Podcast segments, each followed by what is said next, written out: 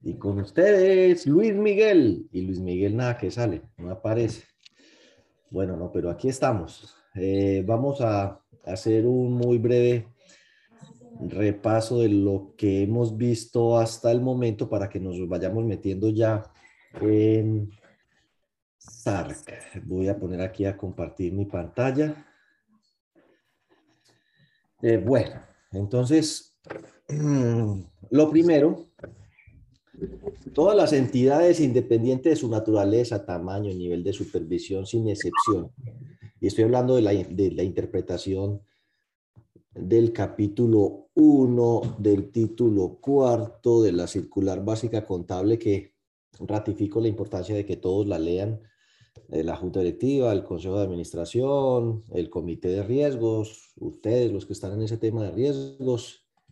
Este capítulo hay que leerlo y estudiarlo, no es muy largo, es el que habla del CIAR, Sistema Integral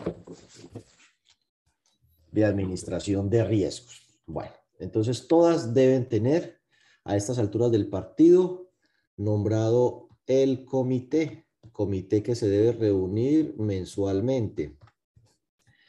No se reúne para mirar lo mismo en todas las entidades ni todos los meses, porque todas las entidades tienen responsabilidades distintas. Depende de su tamaño, naturaleza, complejidad, actividad económica.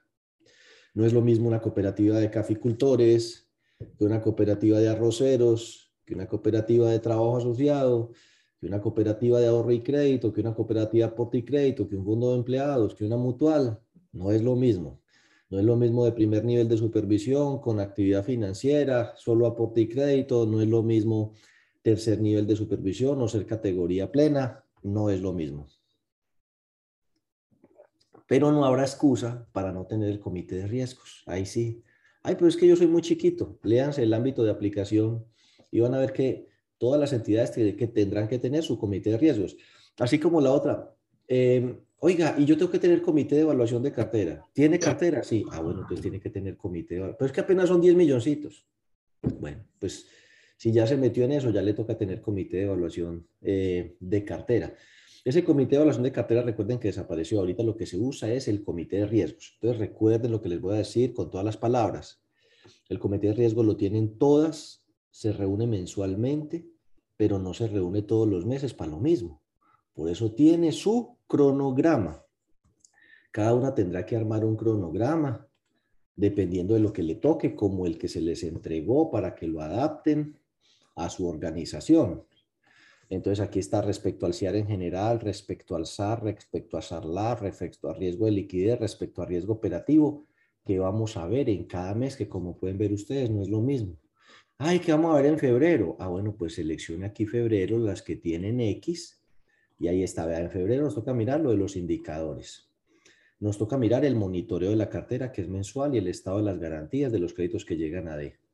En SARLAF eh, nos van a presentar el primer informe del año 2022 sobre SARLAF. Esto es un ejemplo, ¿no? Es hipotético. Se dice, ay, pero es que el mío es en junio. Pues no, para junio. Em, en riesgo de liquidez nos toca mirar los indicadores de riesgo de liquidez que hemos definido, el flujo de caja semanal, porque esta es una cooperativa que le toca, mirar el IRL, la brecha de liquidez, el fondo de liquidez y el cumplimiento de las normas prudenciales del título tercero, patrimonio técnico, relación de solvencia o solidez en el caso de los fondos de empleados y valoración de inversiones a precios de mercado, que solo aplica para cooperativas de ahorro y crédito y que este 17 tenemos un taller de 5 a 8 de la noche con una persona experta en eso que además nos va a entregar una herramienta en Excel para hacer la valoración de las inversiones. Eso solo aplica para cooperativas de ahorro y crédito. Y vamos a mirar si se presentó algún evento de riesgo de la matriz ARO, o bueno, así no tengamos matriz, algún evento de riesgo, fraude, robo, algo que haya interrumpido la operación, un ataque, una interrupción de la energía, una caída del internet, eh, la incapacidad de un funcionario que impidió abrir la caja, abrir la oficina, cualquier evento relacionado con fraudes internos, externos o con eventos que hayan podido interrumpir el servicio o que nos ocasionen pérdidas, un requerimiento, una multa, una sanción. Y por supuesto, ese comité de riesgos va a ser las veces de comité de auditoría.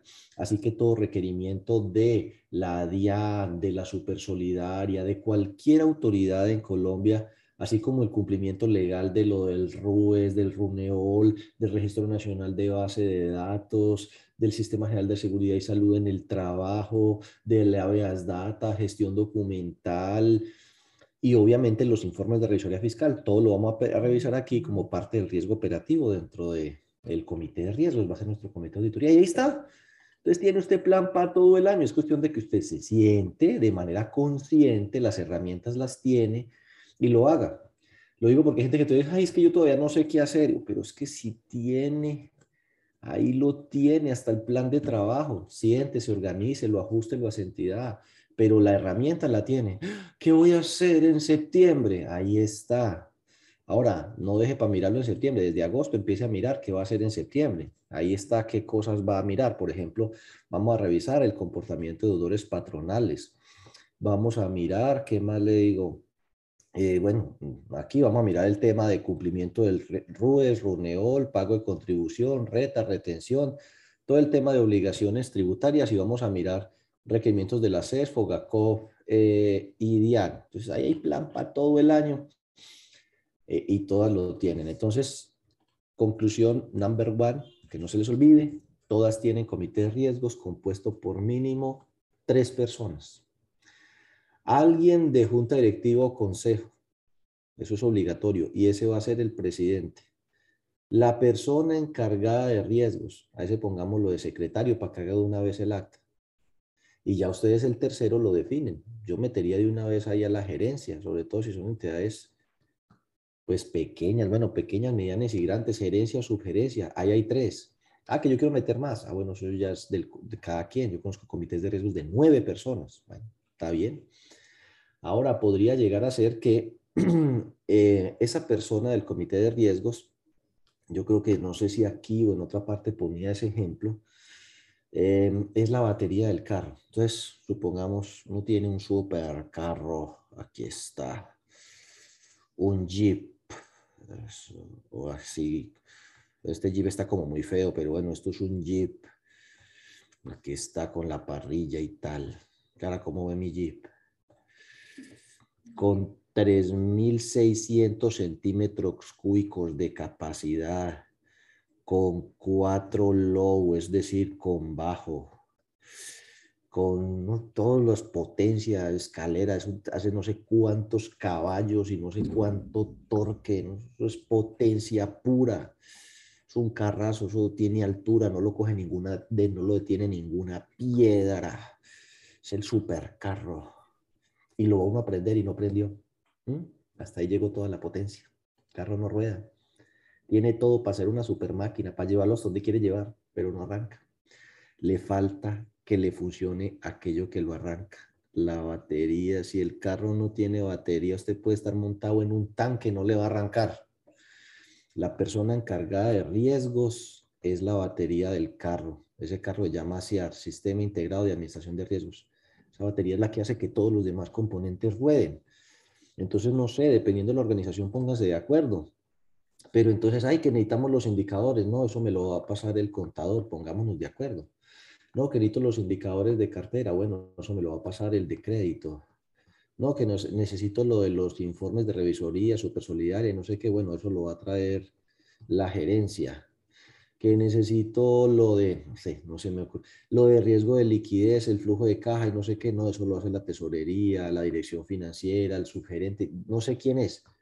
Y otras cosas las hará usted, pero es usted la batería que pone a rodar el carro, la que tiene que mirar. Para septiembre hay que hacer esto, esto, esto, esto y esto. Y esto le toca tesorería, esto le toca gerencia, esto le toca crédito, esto le toca al contador y empezar a pedirlos para que usted recolecte esa información y lo siguiente que va a hacer es que se va a reunir con la gerencia a analizarlo.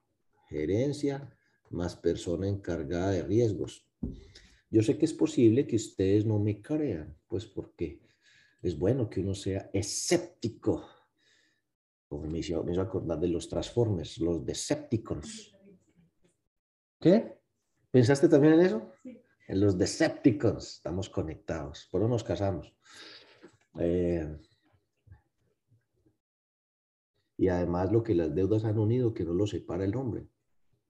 Yo soy codudor de ella, ella es codudora mía.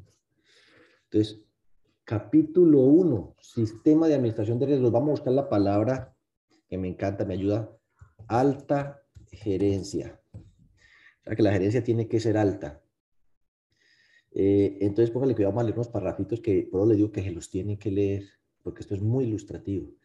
El consejo de administración o la junta directiva y la alta gerencia, de acuerdo con las características, tamaño, complejidad, debe garantizar que el área de riesgos, bueno, para los que tienen área, o las personas a las que le hayan encargado de chicharrón, tengan herramientas o metodología, que es lo que les estoy tratando de, como de meter, método.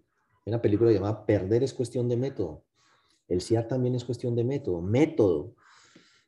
Es lo que estoy tratando de enseñarles. Más que darles la red, enseñarles a pescar, aunque también les estoy dando algo de red. Herramientas que generen información cuantitativa. Eso que les estoy dando es un generador de, información. ¿Para qué? Para hacerle monitoreo a los riesgos y construir reportes, reportes que sean entendibles, fáciles de explicar, que nos muestren si vamos bien regular o vamos hoyo o qué, o, o de qué nos debemos preocupar. Nótese ustedes que ahí dice, la alta gerencia debe contar información para analizar la evolución de las principales variables sobre una base histórica, comparativa, cómo va el spread o el margen de tasas. El spread es mi tasa versus el mercado. O sea, yo presto IBR más tantos puntos. Eso se ha aumentado el número de puntos, se ha disminuido porque eso depende de la competitividad. Yo pago sobre, DT, sobre CDT el equivalente a DTF más un punto, más dos puntos. Eso determina qué tan caro estoy pagando o si estoy competitivo o no. Suficiencia de margen financiero. Índices de vencimiento de la cartera. Brecha de liquidez, concentración. Entonces ahí está. Esos indicadores de los que hemos venido hablando, estos les suenan muy raro y entenderán ustedes. Deben ser, ¿qué era yo?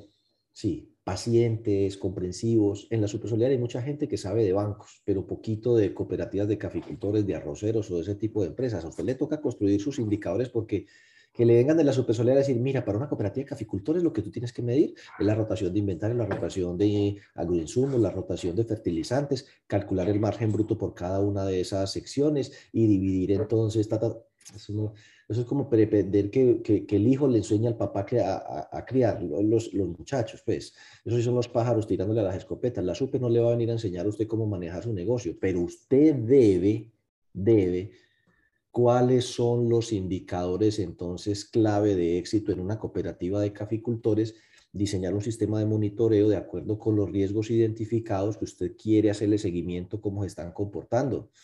Entonces usted va a decir, el margen bruto me sirve, el margen operativo, el, el precio, no sé, por kilo de la ROA versus el, promedio del mercado, no sé. Bueno, dice aquí, mmm, vamos a, a, seguir buscando la palabra esa que nos gustó tanto, la alta gerencia. Eh, dice aquí, oh, ¿por qué yo digo que mensualmente? Porque entonces también me han llevado la contraria en eso. Pero usted de dónde saca que mensualmente? Ahí dice, la alta gerencia y el área o responsable de la administración de riesgos. Entonces, querido amigo y amiga, ¿es usted responsable de la administración de riesgos? Entonces dice, sí, señor. Bueno, junto con la alta gerencia, o sea que el gerente tiene que ver más de 1,70, debe informar por lo menos mensualmente, si quiere semanalmente, ¿sí? diario, pero al menos mensualmente, las posiciones del activo y pasivo que están mayor expuestos al riesgo, deben mostrar el cumplimiento de los límites, cuantificar la exposición sobre los excedentes, sobre el patrimonio, el perfil de riesgo de la organización. Entonces, donde decía, bueno, ¿y dónde está su perfil de riesgo? Ah, eso es muy sencillo. ¿Usted ha visto un semáforo? Ah, bueno, ¿y cómo es un semáforo? Un semáforo tiene un límite rojo, tiene un límite verde y tiene un límite amarillo. No pregunte para qué es el amarillo. ¿Cierto, Clarita? Bueno, el rojo es para parar. El verde es para seguir.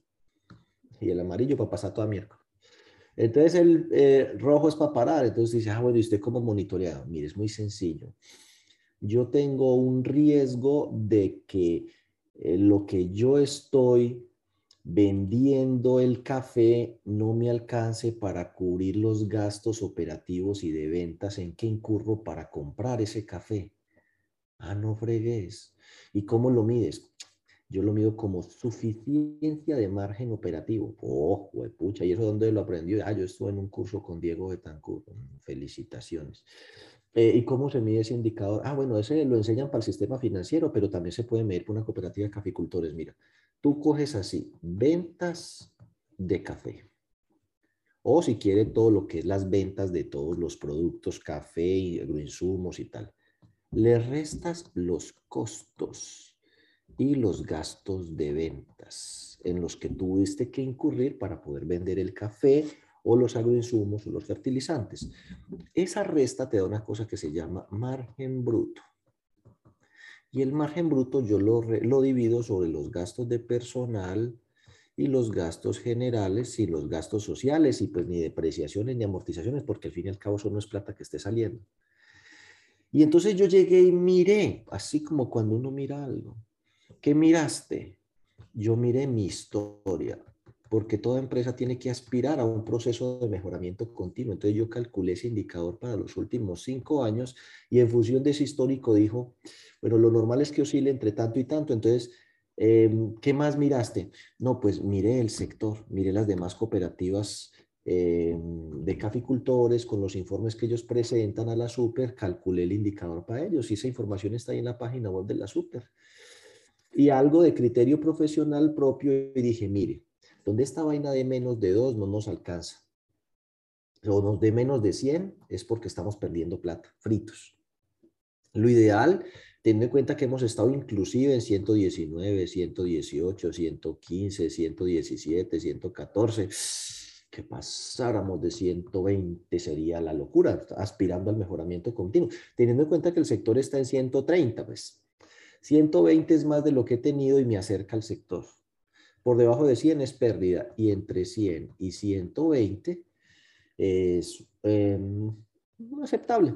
Entonces yo hice un mapita de calor. Oh, se tiene que aprender a hablar así para que los descreste, los enrede, para que digan, este sabe lo que está hablando. Un mapa de calor. ¿Y cómo hiciste lo del mapa de calor? Ah, eso es muy sencillo. Mire, como yo quiero llegar a 120, y horrible es 100. Entonces yo dije, de 100 a 105 le pongo 20 puntos. A 110, 40 puntos. A 120, 75 puntos. Y más de 120, o sea, hasta 999, le pongo 100 puntos. Entonces yo mido el indicador y una tablita viene, busca y dice cuántos puntos está sacando. Entonces, entre más cerquita esté de 100, más, más verde se va poniendo. Entonces, eso está como por aquí. Eh, mírelos aquí o espere si verá acá. Entonces, aquí abajo están los indicadores y uno puede llegar y eh, eh, acomodarlos respecto a una eh, tablita. por aquí, por ejemplo, en esta cooperativa yo tengo la tablita ya hecha, creo. Ah, pues madre, en este no la tengo. Espérate a ver cuál era que estaba viendo yo ayer. Ah, sí. Eh, espérate veres. Indicadores. Yo me la paso haciendo tantos indicadores. Eh, por ejemplo, miremos. Será, será, será, será, será. Va a mirar este a noviembre, un fondo que tenía por allá a noviembre, para que ustedes me entiendan de qué se trata. Que lo pueden hacer, pues, ustedes tienen esa herramienta, yo se las entregué como parte del, del material. Entonces aquí está, yo creo que este sí, a ver, sí, este sí. Entonces supongamos mm, que esta fuera esa cooperativa de caficultores, para que no digan que siempre hablo de puros fondos de empleados. Entonces usted dice, vea, usted está aquí, miremos nuestra historia. 161, 149, bajo 150, 150, 170, 130. Bueno, tiene años muy buenos y casi siempre está más alrededor de 150. Y a noviembre se iba flojongo.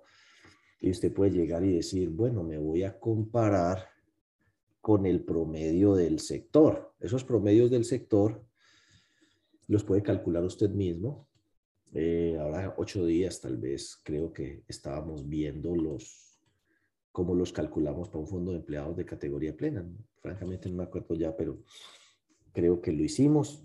Y si no, pues en la página web yo los publico después de que las entidades reportan. Las entidades van reportando la segunda semana de febrero, la super los publica por marzo, o sea que para abril los publico.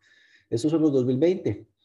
Este sector estaba en promedio en 242. Usted dice, bueno, respecto al sector estoy en la olla. De hecho, la mediana es 181, o sea que la mitad saca menos de 181. Yo me la paso dentro de esa mitad, dentro de los que menos sacan.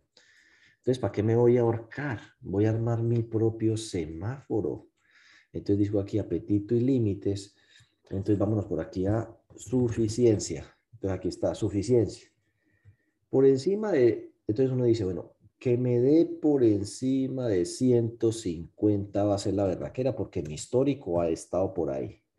Y pongamos 140, 130 y por debajo de 120 estoy en la olla. Contra mí, ¿para qué me tengo que ajustar al sector si yo soy yo y el mundo me hizo así? Entonces uno ya dice, bueno, aquí nos debería dar verde porque está por encima de 150 y aquí nos debería aflojar. ¿Dónde vamos a ver eso? En estos colores de aquí. Suficiencia de margen financiero, 50 puntos, 100 puntos, 75 puntos. Entonces ahí está el mapita de calor. Nos muestra si los indicadores están empezando a poner colorados o verdes y cuáles. Entonces, por ejemplo, no levantan cabeza estos de estructura. Tengo demasiados activos fijos, aunque está mejorando muy pocos activos productivos en función de los pasivos con costo. Eso es porque tiene una gran inversión en propiedad, planta y equipo. El capital institucional, flojo, flojo, flojo.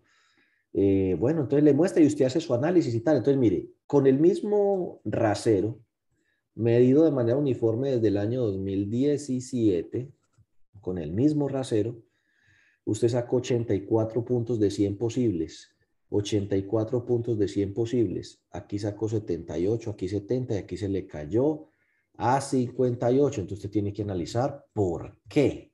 Entonces, esto es, es simplemente el reflejo de algo. Entonces usted tendrá que analizar qué es lo que ha hecho que esos indicadores bajen.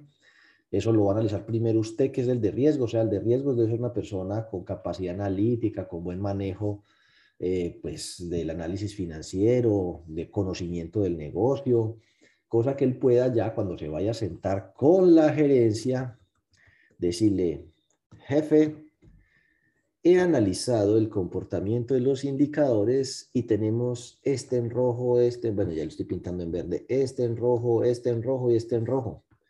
Estas son las causas.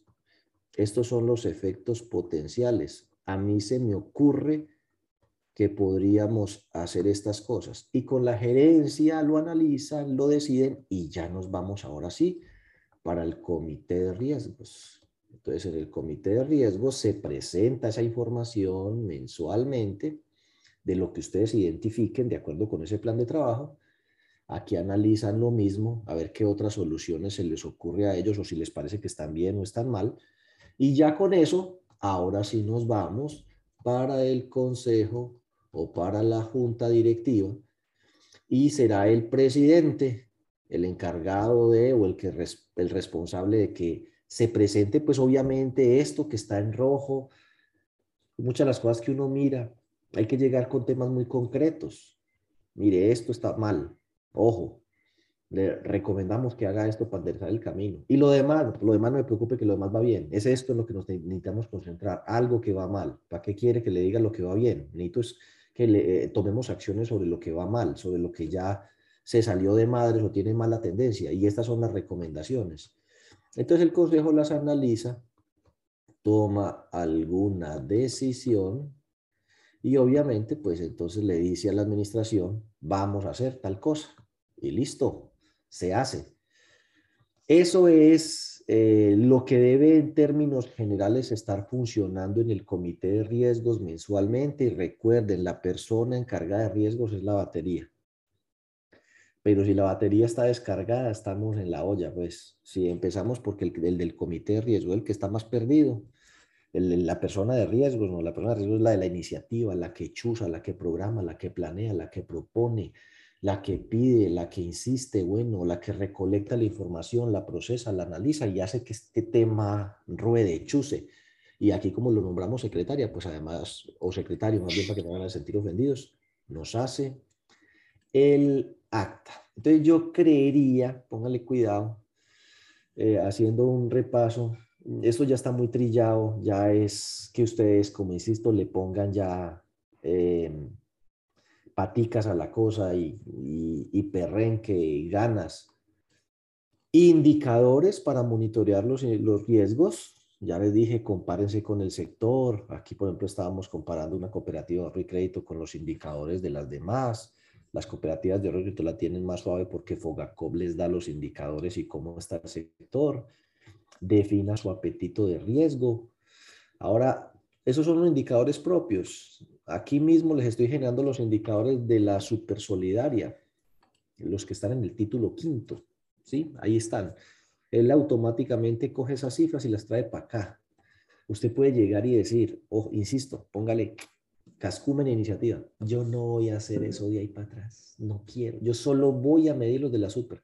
Bueno, entonces, aquí en e, elimina todo y aquí en esta hoja, directamente con un buscar B, llena los balances que usted reportó a la Supersolidaria. Pues yo aquí tengo ocultas las celdas que están en cero, pero ahí está el catálogo de cuentas. Lo llena y al llenarlo automáticamente le van a salir estos indicadores. Es más, yo aquí pues no los quise complicar, ustedes lo pueden pintar manualmente, pero eso se puede parametrizar para que usted, definiendo aquí el, perfil de riesgo, el semáforo, solo tres niveles para no enredarse, puedan de una vez ver si el indicador está bueno o malo. Mire, le voy a escribir ahí manualmente 7 y se va a poner rojo. Oh, no me hizo quedar mal, gracias a Dios. Ahora le voy a poner 2 y se va a poner verde. Eso. Eso se hace por aquí, por formato condicional. Entonces aquí usted le dice administrar reglas y ahí crea las reglas. Puede mirar un tutorial en YouTube pero pues eso es como de Excel, no es tan complicado. Si la celda está entre tanto y tanto, haga esto. Si la celda está por debajo de esto, haga esto. Y si está por encima de esto, haga lo otro. Y listo, sale para pintura. Entonces, este es el tablero de indicadores. Ahora usted puede, recuerde con estas hojitas que hay aquí, crear otros indicadores. usted puede llegar y decir, a ver qué indicador nos inventamos, Ole un indicador para inventarnos a la carrera. Mm, sí, vamos más bien a sacar un indicador sí, sí, como estructura financiera. Eso me lo voy a inventar así. Modelo copiar, crear una copia. Entonces, esto es una cooperativa de ahorro y crédito. Entonces, este indicador lo vamos a llamar estructura financiera.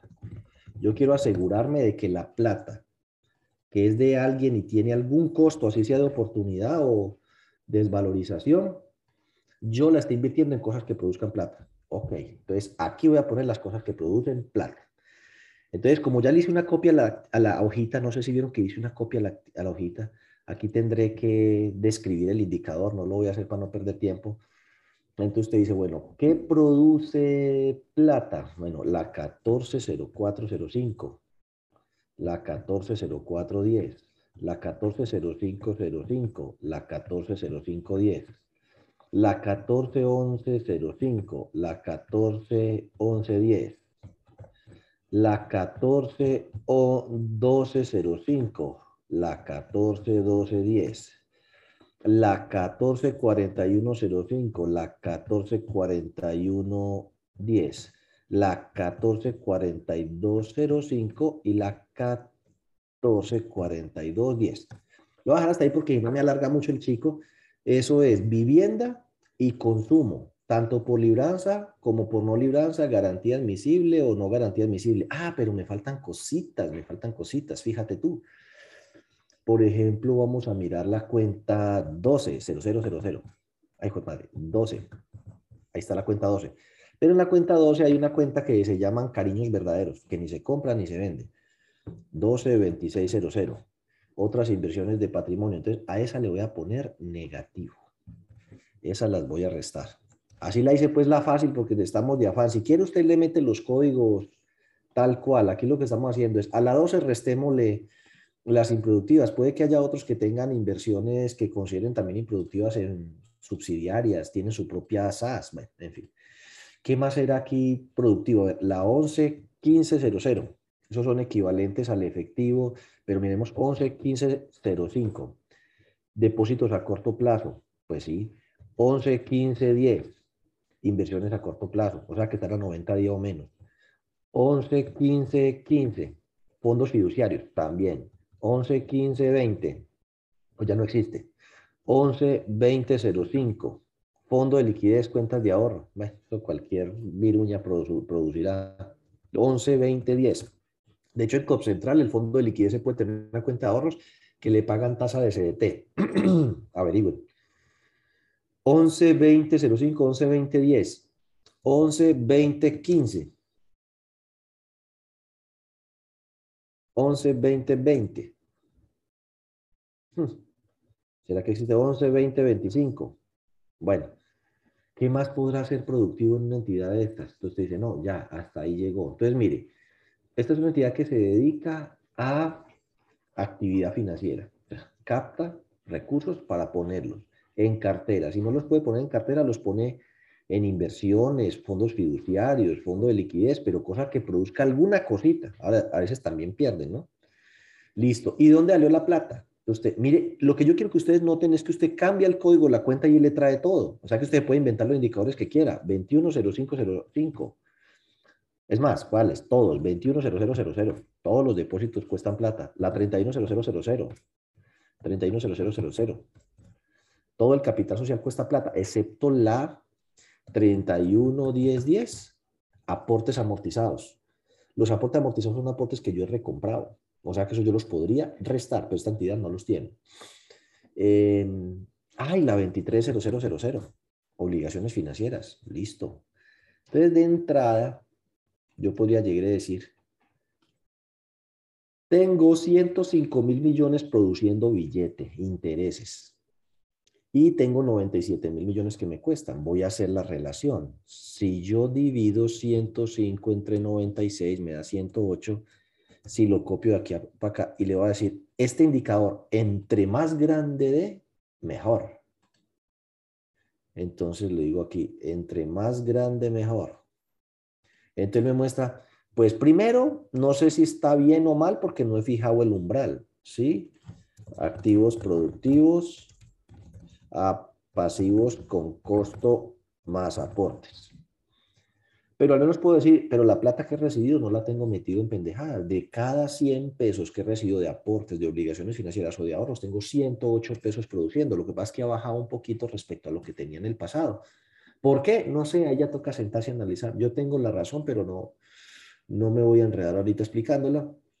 Y usted dice aquí, ah, bueno, listo, hasta la gráfica le sale para que la muestre. Y lo único que usted tiene que hacer es agregarla aquí y decir entonces vamos a hacer lo siguiente, dos puntos. Este indicador es de riesgo, llamémoslo como de riesgo de mercado, de riesgo de liquidez. ¿Cómo lo vamos a llamar? Lo vamos a llamar estructura. Vea, por ahí una estructura ya financiera. Ah, ¿Por qué? Porque me lo inventé aquí de carrerón. Eh, entonces dice uno aquí, ¿este indicador para qué es? Entonces, por cada 100 pesos captados de ahorros, aportes u obligaciones, cuánto tengo de activos financieros productivos, ¿sí? Que generen ingresos. Entonces usted dice, esto va a ser la 14, bueno, vamos a decir la descripción, la cartera bruta más las inversiones eh, sin otras inversiones de patrimonio, ¿cierto? Eh, más fiducias, bueno, más efectivo, más equivalentes de efectivo productivo, o sea, fiducias, CDTs, bonos que están a corto plazo, dividido ahorros, aportes y obligaciones. Listo, se le tiene. Ahora, ¿qué vamos a hacer? Vamos a traer de nuestro indicador que nos acabamos de inventar, que ya no sé de qué lo hice, ¿vale?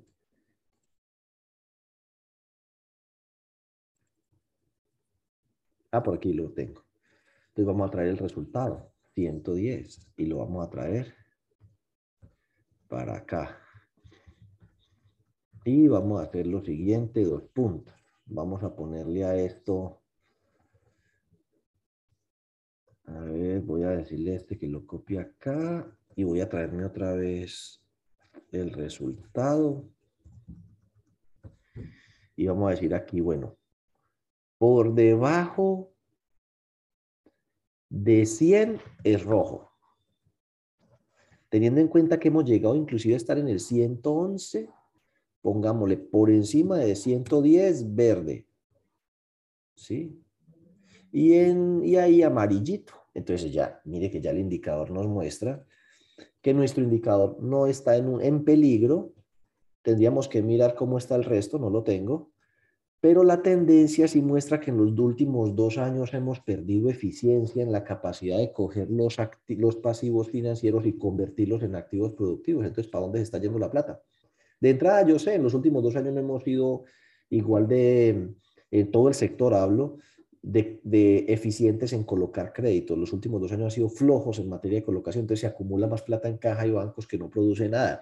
Mientras que hemos seguido, hemos seguido siendo muy buenos en el tema de los eh, ahorros y eh, el de los ahorros, entonces ha seguido entrando plata de ahorros, pero no se ha convertido en cartera. Eh, que si el archivo lo comparte, que yo soy un mentiroso, que dije que la vez pasada lo iba a compartir y no lo compartí. No, ahorita me acuerdo. La verdad es que yo cojo estos archivos y los trabajo y si usted me pregunta cuál fue el archivo que trabajé ahora ocho días, no me acuerdo porque pues esos archivos, ojo, se entregaron cuando se hizo la implementación. Entonces, pues yo los archivos que he mostrado aquí es con fines de, de recorderis, pero no como material de nada, porque aquí no estamos en implementación, sino en un recorderis de una cosa que ya se hizo. Sin embargo, pues para que no me vuelva a pasar, este lo guardé ahí, cooperativa de ahorro y crédito, indicadores, y el otro también eh, lo estoy guardando como indicadores de monitoreo, pues para enviárselo pero recuerden que es un repaso, el material en cada una de las sesiones de las que participaron, eh, pues deben tenerlo allá para que lo revisen. Obviamente puede haber cosas, porque yo todo el tiempo estoy mejorando los temas que estamos tratando, trabajando. De hecho, pues ahorita en marzo vamos a dar un ciclo solo de riesgo de crédito, cuatro sesiones solo de riesgo de crédito, por si ustedes tienen personas en sus entidades que necesiten capacitarse en riesgo de crédito, eh, permítanme recordar, porque recordar es vivir. 11, 18, 25, sí, 11, 18, 25 de marzo y primero de abril. Cuatro sesiones para que pues inviten a las personas que se quieran preparar en SARC. Es solo SARC. En mayo vamos a tener riesgo de liquidez, eh, mercado y ese tema de solvencia y todo eso, pero eso es en mayo. Entonces lo vamos a ir cogiendo por temas. Eh, no como la otra vez que fue así de chorizo todos los riesgos, porque a la final la gente como que no, no asimila tan fácil tanta información. Entonces van a ser cuatro sesiones solo riesgo de crédito y luego cuatro sesiones solo riesgo de liquidez, mercado y, y solvencia, ¿no? Entonces, bueno, listo. Entonces, a ver qué más digo aquí para abandonar esto. Eh, estamos aquí en la norma entonces, mensualmente. Ahí tiene usted herramientas, puede crear indicadores adicionales a las que la super le prestó o le entregó. Y obviamente recuerden eh, lo del tema de perfil de riesgo. Cuando usted está definiendo, por ejemplo, dónde espera que se le comporten esos indicadores, cuando usted está estableciendo límites en el crédito, límites en la concentración, límites, está estableciendo pues perfil de riesgo. Entonces usted va a mostrar esos indicadores.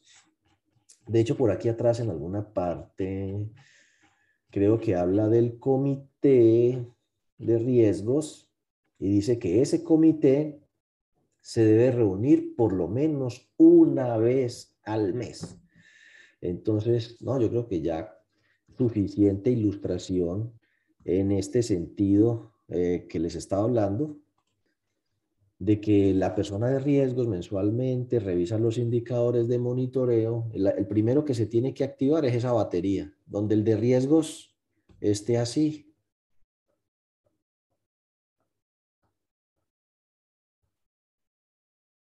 Estas son nubecitas y estas son ovejitas saltando.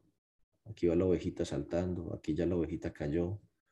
Si el de riesgo está dormido, frito. Ahí no va a pasar absolutamente nada. La persona que encargue de riesgos es la persona que tiene que hacer que las cosas pasen y es la primera que tiene que tener claro qué es lo que va a hacer, cómo lo va a hacer, para dónde va, poner la iniciativa y arrancar. Porque pues puede estarnos esperando que alguien le diga qué hago, por dónde empiezo, ese alguien no le va a llegar. ¿Sí? No va a descender alguien del cielo, hijito, haz lo que te voy a enseñar primero, coge este archivo, le toca a usted, caminante no hay camino, si hace camino al andar. Ah, que si repito las fechas del SAR, igual por ahí les va a llegar la publicidad, pero son, son viernes, 11, 18, 25 y 4. Ah, no, miércoles, espérate, espérate, espérate. Borren eso, borren eso. Oiga, es que casualmente en marzo son las mismas fechas. 11, 18, 25 y el primero de abril. Ya en mayo es el módulo de riesgo de liquidez y mercado y eso que es 6, 13, 20 y 27. O sea, todos los viernes de mayo. Pero si usted es cooperativa de ahorro y crédito, ahora, el que quiera participar, maravilloso, sí, a mí me gusta recibir plata, pues quien dicho que no, pero quiero ser honesto en eso. A ustedes, las demás, no les aplica valoración de inversiones a precios de mercado. Eso solo le aplica a cooperativas de ahorro y crédito, que tengan más del 10% de sus activos representados en inversiones.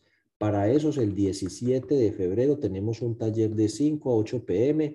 Me consiguió una persona de giros y finanzas que cogió el anexo de riesgo de mercado y desarrolló una herramienta en Excel para hacer la valoración de inversiones a precios de mercado basado en ese anexo. Esa persona, como trabaja en giros y finanzas y no puede pedir permiso para dar conferencias, ella solo puede dar esa conferencia de 5 a 8 pm. Entonces yo dije, bueno, ¿qué hijo de madres? Pues el que quiera se mete, pero que no se diga que no se le trajo la oportunidad de aprender a hacer eso, em, pues de manera práctica con una hojita de Excel, pero, pero no nos enredemos pues ahorita con eso, que eso es un tema específicamente para las cooperativas de ahorro y crédito. Y diciendo eso, nos podemos meter ya en el maravilloso mundo de riesgo de crédito.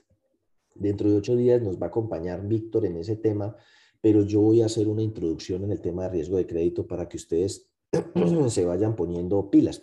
Víctor va a hablar de cosechas y matrices, yo voy a hablar de otros temas en riesgo de crédito, así que no se preocupe que aquí nos vamos a seguir viendo una horita cada ocho días.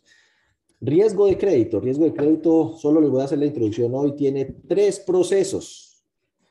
Otorgamiento, seguimiento y recuperación. Esto antes lo llamaban cobranza, pero ya, chao, salió ese nombre. Ahora se llama más bonito, recuperación. Listo. Oiga, que hay que tener manual SARC y reglamento de crédito, pues puede ser, pero pues eso la norma no, no, habla en estos términos tan específicos, son películas en las que se monta uno o se monta el de la supersolidaridad o monta de la revisoría fiscal, todo el mundo nos la pasamos montándonos películas. Dice es que los procesos deben estar documentados en uno o en varios documentos. Eso es al gusto de ustedes. Hay entidades que tienen reglamento de crédito. Y eso es el proceso de otorgamiento. Tienen manual técnico de, o reglamento del comité de evaluación de la cartera, que van lo cambiando porque el comité de evaluación de la cartera ya no existe. Y tienen reglamento o manual de cobranza. También vale. Tiene tres documentos, es una santísima trinidad, tres procesos distintos, un solo riesgo verdadero, ¿sí? Entonces ahí está Padre, Hijo y Espíritu Santo. Entonces, eh, puede ser, o tienen una sola cosa, le llaman manual SARC, y empiezan título primero, proceso de otorgamiento, y RAN, y ahí va el reglamento de crédito. Título segundo, proceso de seguimiento, y ahí va todo lo que es monitoreo y evaluación de cartera. Título tercero, recuperación, y ahí va todo lo que es cobranza, reestructuración, innovación, habeas data, eh, bueno, bla, bla, bla, bla, bla, al gusto de ustedes. Hablando del reglamento de crédito y de este riesgo, Equivocadamente todos tendemos a pensar que estamos montando algo nuevo, falso. Esto es viejo, así que yo los invito a que se lean por hacer arqueología normativa la resolución 1507 del 2001. La van a encontrar en la normativa de la Supersolidaria. Entra a la página web de la Supersolidaria, entra aquí donde dice normativa, se van a resoluciones, supongo que será por aquí, resoluciones, se van aquí del 2001 al 2004, listo, eh, resolución, estoy perdido, ¿En cuál de estas dos estará? Miremos esta. Resolución, resolución, resolución. Téngame fe.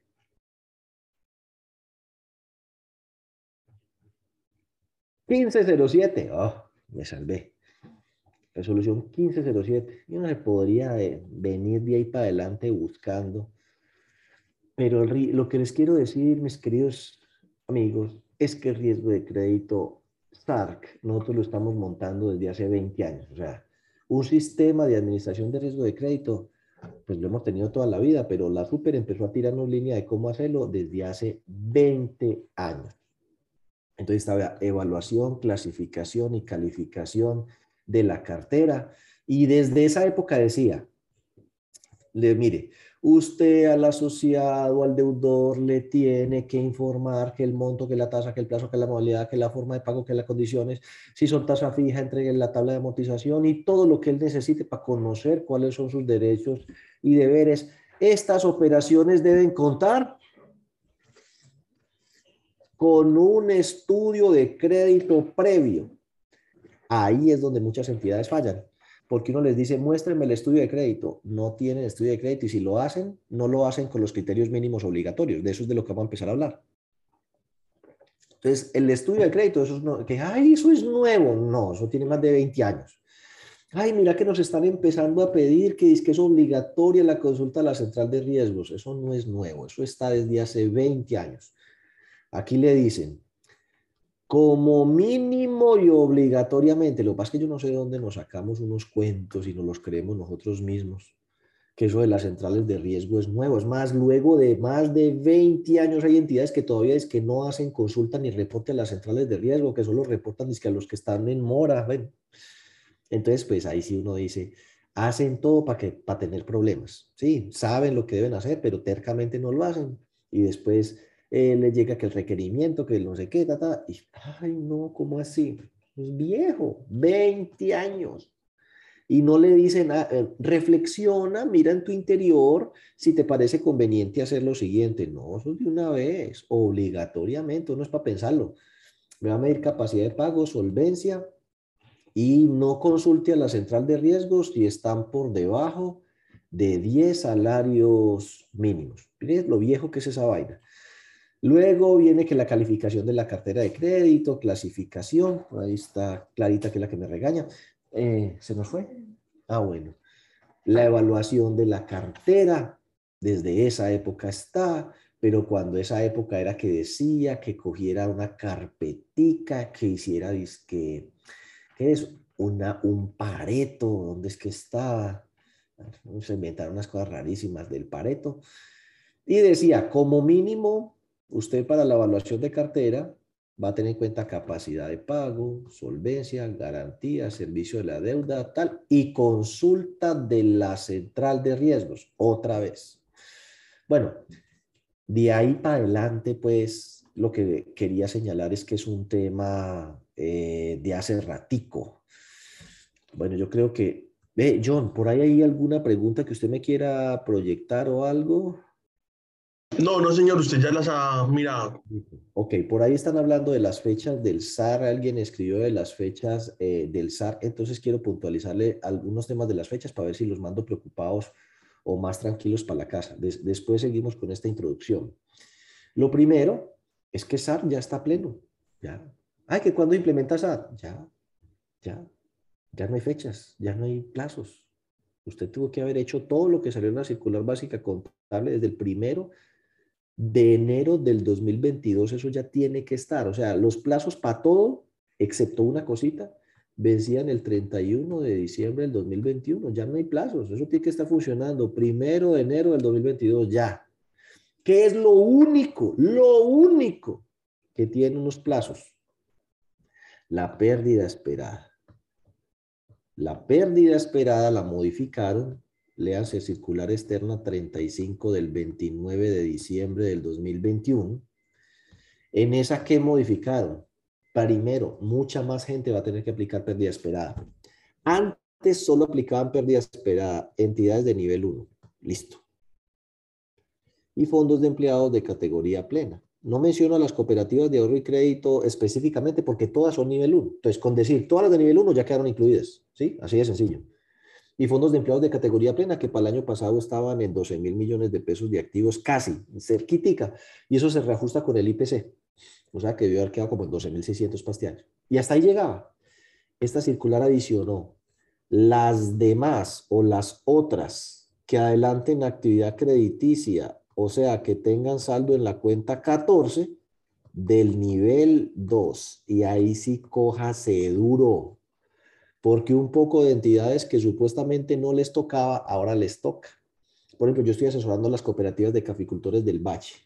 Entonces, de allá solo le tocaba al pobre Caficentro. Bueno, digo al pobre pues porque en ese momento era el más, más al lado, porque, ay, me tocó eso de la pérdida esperada.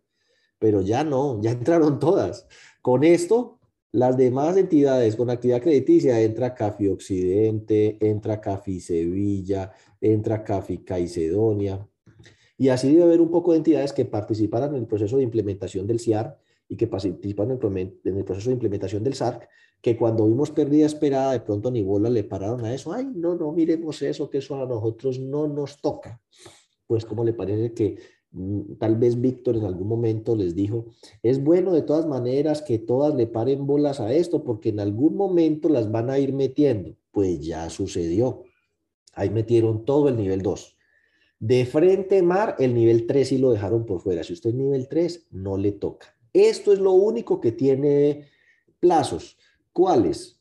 Si usted es cooperativa con actividad financiera, le toca en el 2022, ya. O sea, eso, ellas, ellas lo saben. No hay que explicárselos. Dos, si usted de nivel uno de supervisión con más de 50 mil millones, creo que es en cartera, le toca en el 23. Si usted de nivel 1 de supervisión, pero tiene menos de 50 mil millones de cartera, le toca en el 2024. Y todos los demás en el 2025. O sea, fondos de empleados de categoría plena y las demás de nivel 2 de supervisión que desarrollen actividad crediticia. Entonces, gracias a Dios, tienen tres años para que se van preparando, aumentando las provisiones, dando tiempo a que el software Lini, Sólido, OPA, experimente con los demás. Vea, primero va a experimentar con las cooperativas de ahorro y crédito, luego con las de nivel 1 grandes, luego con las de nivel 2 grandes que no sean cooperativas de actividad financiera, o sea, fondos de empleados grandotes de nivel 1 de supervisión les tocas ahí en el 2023. Así que cuando a ustedes les toque el 2025, eso ya va a ser hundir un botón y esa vaina sale automáticamente. Entonces, bueno, dentro de ocho días hacemos, eh, y si no, en algún momento yo volveré para terminarles esta introducción, que lamentablemente el tiempo no nos alcanzó hoy, porque les quería decir eh, y explicar un poco que aquí en el análisis de crédito es donde hay más fallas y en, la, y en, la, y en dejar constancia de que uno le entregó la documentación a la gente. No se está analizando bien capacidad de pago, solvencia, tal, y el tema de los límites le podría mejorar un poco. En la evaluación de cartera hay que explicar que el monitoreo es mensual, lo hace con cosechas, con matrices o con indicadores de calidad de cartera. Y que la evaluación de cartera es semestral para los que les toca pérdida esperada y anual para los otros, pero la evaluación de cartera también tiene su rollo. no se está haciendo como debe ser, con todos los criterios, no consultan la central de riesgos, no evalúan a todos, no recalifican a nadie, bueno. Y en cobranza eh, hay que tener en cuenta pues las cositas nuevas de la ley de habeas data, y tener en cuenta eh, que el tema de reestructuración, innovaciones no es nuevo, es un viejo, sino el de otras modificaciones que no se tratan como reestructuración. Ay, me faltó aquí en seguimiento la actualización de las garantías, eso es nuevo. El que se tienen que actualizar las garantías con el índice de valoración predial o con la guía de valores de fase Colbert. Esas cositas nuevas se las explicaré en alguna oportunidad de aquí para adelante. Eh, dentro de ocho días nos acompaña muy probablemente Víctor para mirar aquí en este proceso de seguimiento, en monitoreo, dos técnicas de monitoreo que son cosechas y matrices y otras eh, cositas. Entonces, bueno, por hoy em, en eso estamos y nos vemos. que ¿Cómo se reporta la pérdida esperada la supersolidaria en el primer semestre? Eh, no sabemos, eso lo tiene que decir la supersolidaria, no ha hecho ninguna eh, modificación todavía eh, al, al CICSES, lo tiene que hacer en el CICSES o decirles cómo lo va a hacer. Así que tú tranquila, Chile. Chile creo que es de Counal, que es una cooperativa de crédito de Palmira, pequeña. Eh, es la super la que les tiene que decir cómo lo van a reportar. Eh, hasta ahorita no he visto cómo, el CICSES no lo tiene. Listo. Y por lo demás, agradecerles y nos vemos entonces dentro de ocho días. Hasta luego.